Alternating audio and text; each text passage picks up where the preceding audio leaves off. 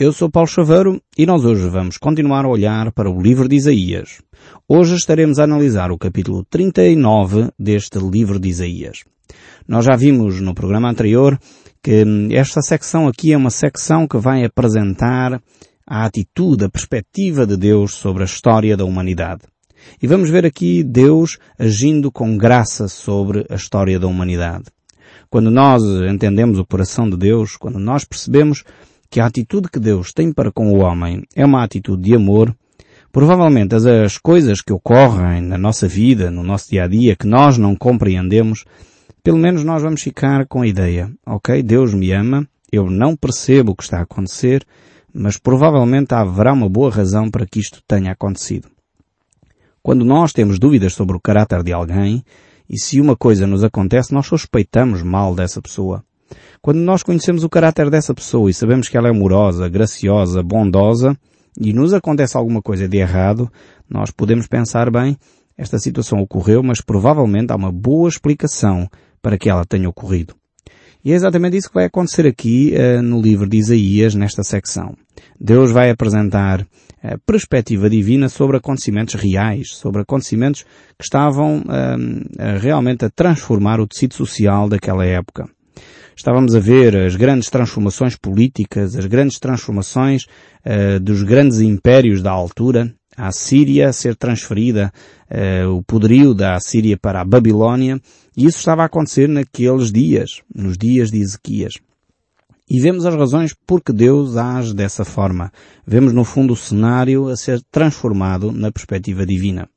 No capítulo 38, só fazendo uma pequena introdução para depois entrarmos no capítulo 39, vemos como Deus opera um milagre poderosíssimo uh, na vida de Ezequias. E com este milagre poderosíssimo, Deus vai operar uma série de outros uh, que seriam milagres colaterais, milagres que têm a ver com este primeiro, que é a cura de Ezequias. Ele estava às portas da morte. E Ezequias orou, chorou diante de Deus, derramou o seu coração, fez fez de facto uh, mostrar a Deus a sua tristeza diante desse fenómeno, desse facto, e Deus uh, reconsidera, podemos usar esta linguagem, e diz, ok, não vais morrer agora, vou-te dar mais 15 anos e vou-te dar provas disso. Vou-te livrar das mãos da Síria e vou também fazer uma outra coisa. Para que tu acredites realmente que fui eu que fiz isto, então vou fazer retroceder eh, a refração do Sol, a sombra, 10 graus no relógio de Acas. E aqui estamos a falar de cerca de 45 minutos. Poderíamos dizer que esta foi a primeira máquina do tempo. Recuou o tempo 45 minutos. Uh, e de facto, Deus operou estes milagres todos ali naquele momento para manifestar o seu amor, a sua graça para com Ezequias. E é este Deus tão bondoso que nós muitas vezes não conhecemos. Nós desconhecemos Deus. Muitas vezes foi-nos transmitido um Deus severo, um Deus que só vem para castigar, Deus é assim quando nós nos portamos mal, é como um pai. Um pai não é mau por si mesmo. Um pai quer ver o melhor para os seus filhos. Mas quando os filhos constantemente estão a meter, eh, a meter-se em sarilhos, a fazer coisas erradas, têm que ser corrigidos constantemente. Porquê? Porque o pai é mau? Não, porque o pai ama os filhos. E é por isso que os pais corrigem os filhos. Então vemos aqui que Deus estava a agir na vida de Ezequias, estava a agir no povo de Israel, e muitas vezes este conceito de um Deus terrível é-nos passado por alguém e nós ficamos só com essa perspectiva de Deus. Deus não é assim. Deus de facto é um Deus bondoso, um Deus que age. É verdade que Deus não é o Pai Natal, não confundamos. Deus não é aquele ser que nós podemos espezinhar e fazer o que apetecemos com Ele e Ele tem sempre que nos amar sem nos corrigir. Não, Deus vai corrigir. Deus não vai permitir que o homem faça as coisas a seu bel prazer, inclusive é que se autodestrua. Não, a certa altura Deus vai pôr os pontos nos is. A certa altura Deus vai dizer basta. A certa altura Deus vai dizer chega. E nós temos que ter atenção à forma como conduzimos a nossa vida.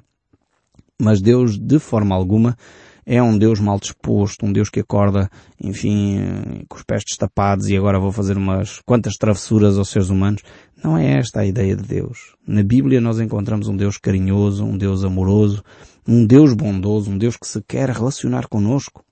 E é isso que ele transmite aqui nas páginas deste livro de Isaías.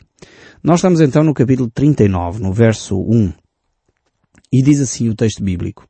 Naquele tempo, Merodach Baladan, filho de Baladan, rei da Babilónia, enviou cartas e um presente a Ezequias porque soube que este estivera doente e já tinha sido convalescido.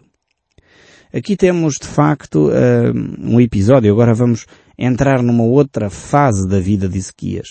No último programa eu disse que provavelmente Ezequias não percebeu os milagres que ocorreram à sua volta. E porquê? Porque Deus mandou usar a medicação tradicional da época para eh, sarar a enfermidade de Ezequias. E muitas pessoas acham que Deus assim já não age. Há pessoas que acham que os milagres só acontecem se não houver intervenção absolutamente nenhuma de, da parte humana. Só que Deus acha, isto é o conceito de Deus, que a maior parte das vezes ele age pela forma natural. Ou seja, ele usa pessoas, usa coisas, coisas da natureza, para falar ao nosso coração. E isto é a revelação de Deus uh, pela via natural. Muitas vezes nós oramos a Deus, Deus supra as minhas necessidades. Deus vem e intervém na minha vida. Uh, estamos talvez a passar uma dificuldade financeira. E se calhar um amigo nosso chega e dá-nos uma oferta financeira. E nós vamos dizer, bem, pronto, não foi Deus que ajudou, foi, foi o meu amigo. O meu amigo é que é... E esquecemos que é Deus que tocou no coração dessa pessoa. É quase como aquela história, no fundo, daquele, daquele homem muito devoto a Deus, eh, que estava numa cheia, não é? E começou a chover imenso, e ele orou a Deus e sentiu no seu coração que Deus iria salvá-lo daquela cheia, que ele iria, não, não iria morrer. Entretanto, chega um barco para o retirar da casa. E ele diz, não, não, não, não, não me levem, porque Deus disse que eu iria ser salvo. E os homens disseram, bem, mas nós estamos aqui para salvá-lo. Não, mas Deus é que disse que, que me iria salvar, não me levem. Ok, o barco foi embora. As águas continuaram a subir, o homem teve que ir para o primeiro andar da sua casa. Veio outro barco que passava por ali, disse, não, venha embora, está a chover muito, as águas vão continuar a subir. Disse, não, não, Deus revelou-me que Ele é que me vai salvar, por isso eu não vou entrar em barco nenhum. E os homens tinham tanto, tanta gente para salvar, eh, que deixaram, quer ficar, fica, então, tudo bem. E as águas continuaram a subir até ao telhado, o homem já estava no telhado, veio um helicóptero, é, e disse, tem que sair daí, as águas vão continuar a subir. E ele dizia, não, eu orei, o Senhor vai-me libertar. É, e o helicóptero tentaram por tudo tirá-lo dali, mas ele não deixava, não permitia, e até que os senhores do helicóptero foram embora. E as águas continuaram a subir e o homem fatalmente uh, faleceu. Quando chegou uh, diante de Deus, ele perguntou, então Senhor, eu disse, orei e recebi da tua parte que tu me irias salvar, uh, e afinal eu morri. E Deus ao que respondeu, mas eu mandei-te tantas alternativas para te salvar e tu não aproveitaste nenhuma. Claro que isto é uma pequena história para ilustrar muitas vezes aquilo que nós rejeitamos da parte de Deus. Muitas vezes a ação de Deus é pela via natural. Deus envia um amigo, Deus envia um irmão, Deus envia alguém, Deus traz uma solução, traz um pensamento, traz uma atitude. Através da natureza Ele nos revela coisas e nós muitas vezes pensamos que virá qualquer coisa escrita nos céus e isso é que será o milagre. O milagre na vida de Ezequias, que acontece no capítulo 38 aqui, eh, foi feito através de uma pasta de figo que foi colocada na enfermidade e Deus curou-o dessa forma. Agora, podemos dizer, bem, foi só a pasta de figo. E se tivesse posto a pasta de figo e Deus não tivesse agido, provavelmente ele teria morrido porque era isso que Isaías lhe tinha dito antes. Só que muitas vezes nós confundimos as coisas. Nós seres humanos somos de facto muito complicados, muito complexos. E não percebemos que Deus tem caminhos que não são necessariamente os nossos. E muitas vezes nós queremos formatar Deus às nossas necessidades, àquilo que é o nosso pensamento. E se Deus não se encaixa naquele padrão, então eu já não aceito. Nós queremos encaixar Deus nos nossos padrões, na nossa cabecinha pequenina. Se Deus não entra ali naquela formatação que nós temos, então eu já não aceito a, a resposta de Deus. Eu gostaria de vos sugerir que tivéssemos uma mente aberta para ouvir Deus falar conosco. Ele pode de facto não se conformar com a ideia que você tem. Ele pode querer agir de uma forma sobrenatural e você quer que ele haja de uma forma natural. Ou ele pode agir de uma forma natural e você quer simplesmente que Deus haja de uma forma sobrenatural. A pergunta é, será que Deus não poderia ter curado Ezequias simplesmente pela palavra do profeta Isaías? Poderia. Porque é que Deus pediu para fazer a pasta de figo? Eu dou-te uma resposta muito simples. É porque Ele é Deus. E Ele decide como há de fazer. Não és tu nem eu que temos que decidir como Deus vai agir. E Ezequias manifesta que não entende a ação de Deus por aquilo que nós acabamos de ler aqui. Vamos começar a introduzir este capítulo 39 e vamos ver agora uma série de erros que Ezequias vai cometer. Provavelmente porque ele não percebeu que foi a ação de Deus na sua vida que fez a diferença. Uma delas é que quando ele recebe esta comissão, que nós acabamos de ler aqui no verso 1, este grupo de embaixadores que vieram visitar Ezequias. Ezequias provavelmente começou a encher-se uh, de orgulho, pensando bem, esta, estes embaixadores vêm de uma terra tão distante para saber se eu estou bem. De facto, eu sou alguém muito importante. E vejamos então aqui o verso 2 deste capítulo 39 do livro de Isaías. Diz assim, Ezequias se agradou disso e mostrou aos mensageiros a casa do tesouro, a prata, o ouro, as especiarias, os óleos finos, todo o seu arsenal e tudo quanto se achava nos seus tesouros.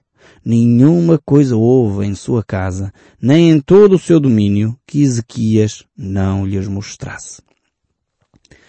Pode parecer hum, algo simples, enfim, uma atitude de, de agrado que Ezequias fez, mas vamos ler com cuidado este texto bíblico.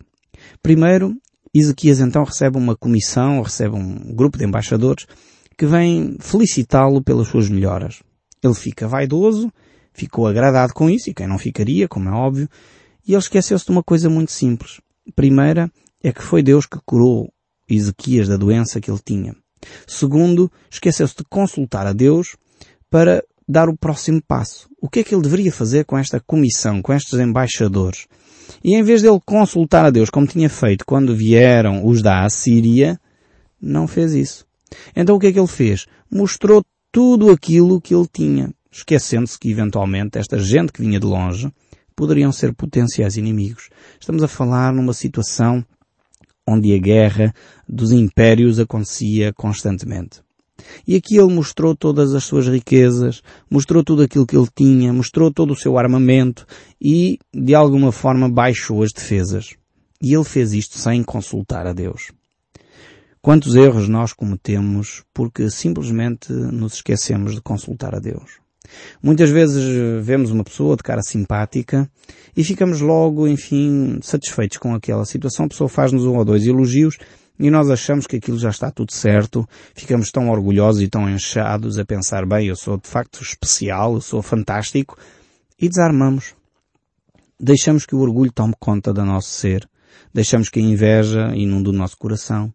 E começamos a desarmar, começamos a dar passos no sentido de fazer aquilo que é contrário à vontade de Deus. E aqui Ezequias parece que teve uma atitude relativamente simples, mas esta atitude teve consequências terríveis. Ele foi mostrar toda a sua riqueza que o rei Davi e Salomão tinham conquistado, e nós vemos que de facto eram imensas. Podemos confirmar isso uh, no livro de Crônicas, no capítulo 32, no verso 27, que diz Teve Ezequias riquezas e glória em grande abundância Proveu-se de tesourarias para prata, ouro, pedras preciosas, especiarias, escudos e toda a sorte de objetos desejáveis. Também proveu-se de armazéns para as colheitas de cereal, de vinhos e de azeite, e de estrebarias para toda a espécie de animais e de redis para os rebanhos. Vemos que, segundo a Crónicas, de facto, mostra que Ezequias era um rei ainda abastado, apesar de tudo. Judá ainda era um reino bastante rico. E provavelmente esta atitude subiu-lhe ao coração, esta atitude de Deus lhe ter dado mais 15 anos uh, subiu-lhe ao coração, provavelmente pensou que afinal com uma pasta de figo ele teria resolvido os problemas. A medicação era mais que suficiente esqueceu-se que foi Deus quem fez as coisas. E ele talvez não tirou as lições convenientes para a sua vida. Não percebeu que ele deveria continuar a consultar Deus como tinha feito até ali. E esta é uma grande lição que nós podemos retirar para nós. É que nem sempre Satanás se apresenta com uma atitude de alguém que vem nos conquistar, como aconteceu com o rei da Assíria. O rei da Assíria chegou a Jerusalém, ali com os seus exércitos, e estava pronto para entrar na cidade. A Ezequias percebeu que isto era uma cilada, orou e buscou ao Senhor. Mas quando o rei da Babilônia envia embaixadores com o mesmo objetivo, mas com uma atitude mais subtil, com uma atitude de elogio, com uma atitude de preocupação, Ezequias desarmou. Achou que aquilo não era cilada nenhuma, achou que aquilo era tranquilo da vida e por isso abriu todo o seu coração, abriu todos os seus tesouros e deixou de facto que eles percebessem quais eram as suas fraquezas.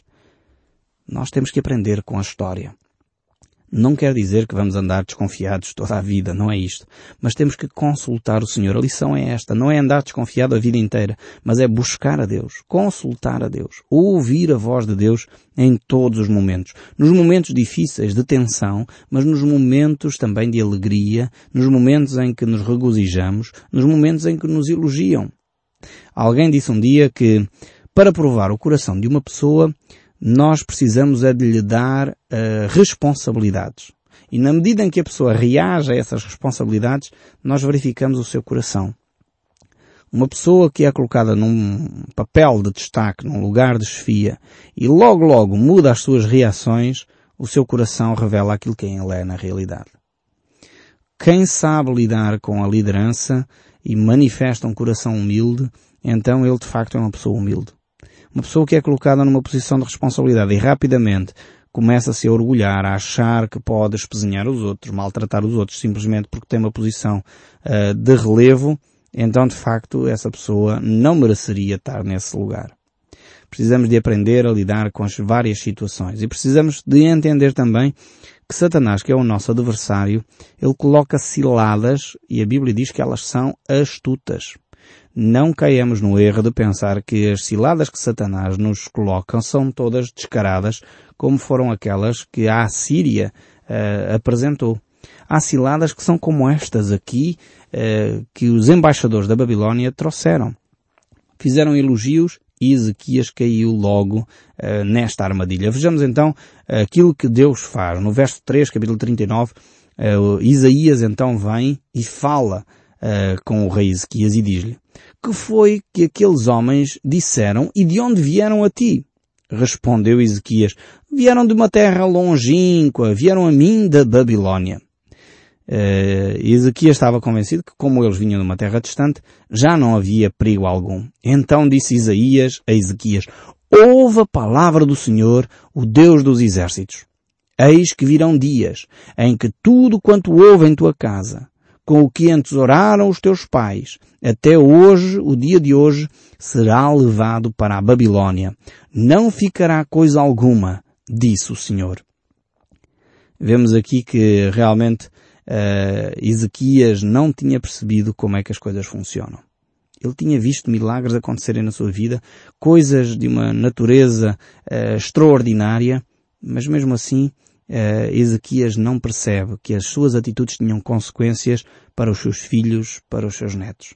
E o mais triste ainda é que Ezequias é tão egoísta que ele nem se importa com as consequências para os seus filhos e para os seus netos. Eu creio que isto mais uma vez nos deve levar a uma reflexão séria.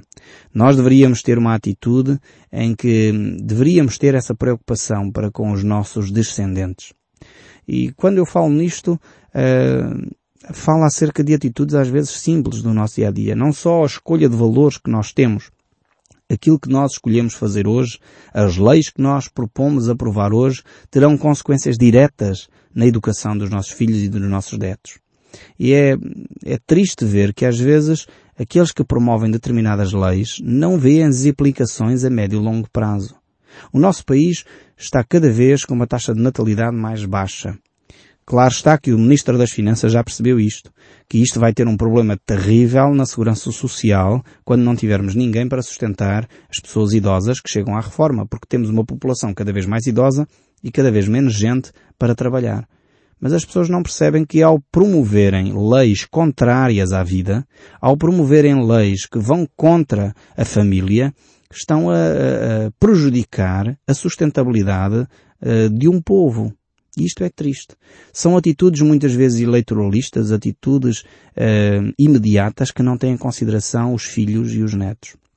Mas nós também, como particulares, não só falando do Estado, não só falando de, das lideranças, nós como seres individuais, quando não tomamos cuidado, por exemplo, com a natureza, quando emitimos gases desnecessariamente através da utilização dos nossos carros, por exemplo, isso vai provocar o tal chamado aquecimento global que hoje os cientistas estão extremamente preocupados. Nós não podemos ter esta atitude que Ezequias teve aqui, uma atitude egoísta que não pensou nos seus filhos, não pensou nas consequências que isso iria ter para os seus netos. Nós precisamos de facto de ter uma atitude cuidadosa para com a natureza, precisamos de ter uma atitude cuidadosa para com os valores uh, de, da vida. Precisamos ter uma atitude, no fundo, uh, que permeie, que venha à tona os valores cristãos. Nós estamos a viver numa Europa uh, pós-cristã. Numa Europa onde os valores cristãos estão a ser deixados de lado. E eu creio que se nós não tomarmos atitudes neste momento, nesta altura, nesta geração, iremos sofrer consequências terríveis.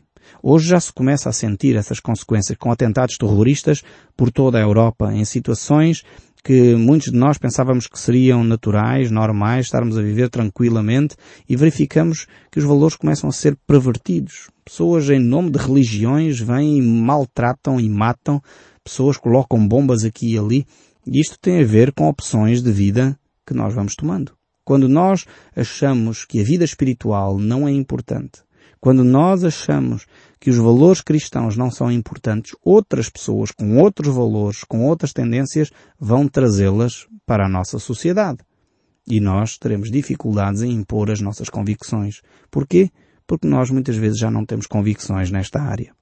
Precisamos de resgatar a vida espiritual para o centro da nossa existência, para o centro da nossa vivência, percebendo que a nossa espiritualidade influencia tudo aquilo que nós somos. Há poucos dias estava a ouvir um programa da rádio e achei curioso. Essa pessoa, não fixei o nome da pessoa, nem em que programa é que ele estava, mas ele dizia a certa altura, é curioso que o nosso Estado uh, se identifica maioritariamente católico, mas é um Estado onde a corrupção uh, permeia todas as, as vertentes da vida. É curioso e ele ia dizendo uma série de curiosidades pelo facto de, no fundo, nós dizermos que somos cristãos, maioritariamente, mas o nosso país tem traços de pessoas que de facto não vivem os princípios cristãos. O que é que se passa connosco?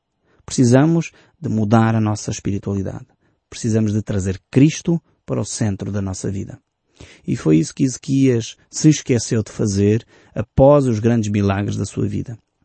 E eu espero sinceramente que ao Deus tocar o seu coração, você não despreze aquilo que Deus está a querer fazer na sua vida, na sua família e na nossa sociedade porque Ele quer transformar este país em algo mais atraente, algo mais belo, algo mais agradável de se viver, onde os valores da solidariedade, do amor, da fraternidade, da verdade são valores reais e que se conseguem visualizar no trabalho, se conseguem visualizar nas relações com as instituições, se conseguem visualizar nas relações familiares.